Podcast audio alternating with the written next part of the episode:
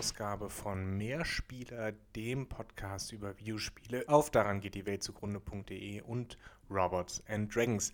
Ich bin wieder im Solo-Modus. Hier ist Johannes. Hallo. Ich hoffe, wir kriegen bald wieder, Max und ich kriegen bald wieder zusammen eine Folge hin. Ähm, aber ich hatte euch ja noch versprochen, das Thema Play to Earn zu besprechen. Und ich habe jetzt endlich mal Gelegenheit gefunden, das auch zu tun. Ähm, herzlich willkommen bei dieser Ausgabe. Wenn ich an Play to Earn denke, denke ich immer an eine Begegnung, die ich hatte vor äh, schon ein paar Jahren. Also das ist schon, schon lange her. Da bin ich einmal, da habe ich jemanden mitgenommen, als die, äh, als so Mitfahrgelegenheiten noch ein Ding waren, habe ich jemanden mitgenommen von, ich glaube, Trier nach Berlin. Ich bin mir nicht mehr ganz sicher.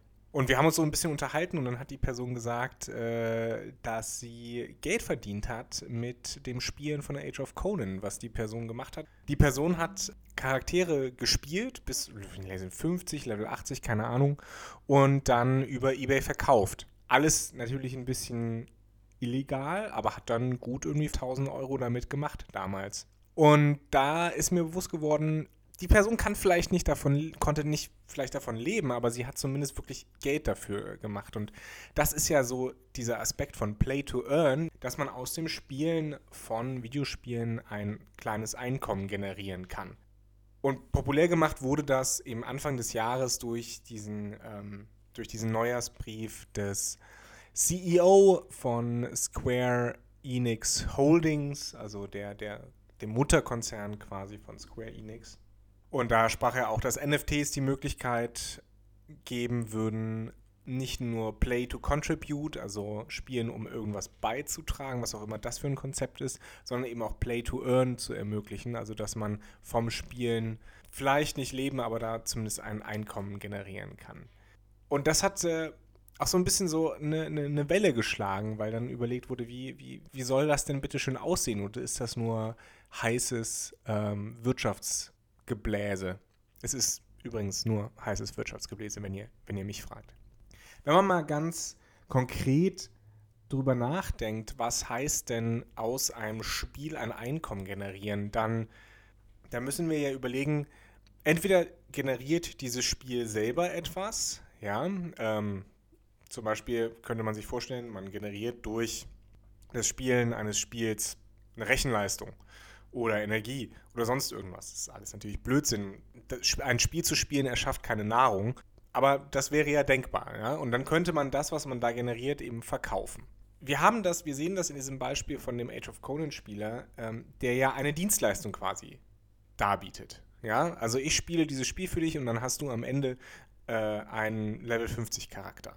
Oder denken wir an die Goldfarmer in China für WoW, die halt das Gold eben äh, in diesem Rollenspiel farmen und dann auch über Ebay verkaufen und so weiter. Wie gesagt, alles illegal bzw. halblegal, aber das sind eben, das ist eine Dienstleistung, ja. Und da können wir noch nachvollziehen, okay, da spielt jemand dieses Spiel, er bringt eine Dienstleistung und wird dann dafür bezahlt. Eine andere Möglichkeit, und das ist, die geht ja jetzt auch schon ein bisschen rum, ist eben ähm, die Möglichkeit, das Ganze mit NFTs zu erledigen. Und das ist ja auch das, worauf der Square Enix CEO anspielt. Und da ist jetzt äh, also diese Idee, man, man generiert, da wird ja wirklich dann etwas generiert, nämlich ein NFT. Und dieses NFT kann man handeln, verkaufen und so weiter. Das beste Beispiel dafür ist äh, das Spiel Axie Infinity. Das wird auch immer genannt und auch in dieser Dokumentation, die ich euch schon empfohlen habe, Line Goes Up vom YouTube-Kanal Folding Ideas dreht es sich auch so ein bisschen um dieses Axie Infinity. Nur werden da nicht unbedingt die ähm, generierten NFTs gehandelt, diese Monsterfiguren, die da geschaffen werden. Auch die können gehandelt werden, sondern eher die sogenannten Smooth Love Potions, die man äh, oder mit denen man diese Monster auch züchten kann. Das ist quasi so auch die, die Ingame-Währung. Egal, wollen wir nicht zu tief einsteigen. Aber was da geschaffen wird, äh, durch das Spielen sind eben Spekulationsobjekte, weil was anderes sind diese NFTs nicht, ja. Ähm, das sind äh, Objekte, die Leute kaufen, um entweder mit ihnen zu spielen oder sie weiter zu verkaufen. Aber da wird eben nur, nur spekuliert. Und solange das kein attraktiver Markt mehr ist, der Geld abwerfen kann, wo Leute Geld investieren, um in der Hoffnung, mehr Geld zu machen. Solange funktioniert das, solange das, sobald das nicht mehr der Fall ist, funktioniert das nicht. Und da, hinzu kommt eben auch eine verkomplizierende Komponente. Die Leute, die nämlich von diesem Spielen von Axie Infinity leben konnten, die wohnen eben auf den Philippinen oder in den Philippinen, wo die Lebenshaltungskosten relativ niedrig sind. Und wenn dann aber die Geldgeber nämlich aus reichen, in Anführungsstrichen, Industriestaaten kommen, wie eben den USA, wo, wo, einfach mehr Geld zum Spekulieren vorhanden ist, dann ergibt diese Rechnung Sinn. Ja, dann können die Leute in den Philippinen acht Stunden am Tag Smooth Love Potions grinden und die Amerikaner können dann äh, das Geld da reinpumpen und damit spekulieren. Das funktioniert aber auch bei Axie Infinity nicht, nicht unendlich, obwohl das Spiel das ja äh, im Namen trägt, diese äh, Unendlichkeit. Denn der Preis dieser Ingame-Währung Smooth Love Potions ist nämlich gesunken, weil viel mehr Leute plötzlich dieses Spiel gespielt haben. Und äh, deswegen sind auch viele Spieler in den Philippinen abgewandert zu anderen Möglichkeiten. Spielen jetzt, keine Ahnung, Online-Poker oder sowas. Ja. Und weil es für sie ökonomisch keinen Sinn mehr ergeben hat, eben Geld und, und Zeit in dieses Spiel zu investieren. Es kommen dazu noch ein paar andere Sachen, die auch noch ganz fies sind, ja, also dass es Leute gibt, die dieses Spiel quasi nicht äh, spielen, sondern spielen lassen und dann aber einen Teil eben dieser Smooth Love Potions auch einfach einsacken und dann umwandeln in Geld und so weiter. Also da sind eigentlich die schlimmsten Auswüchse, Auswüchse des Kapitalismus sind in diesem Spiel mikroskopisch oder mikro, in einem Mikrokosmos dieses Spiels zusammengefasst. Das Problem ist aber, wie gesagt, dass diese Gleichung des Play-to-Earn im Beispiel Axie Infinity irgendwann keinen Sinn mehr ergeben hat. Und wir werden auch sehen, dass dieses Spiel in der Versenkung verschwindet und wahrscheinlich sogar irgendwann pleite geht, weil nicht mehr genug Spekulationsgeld da nachkommt.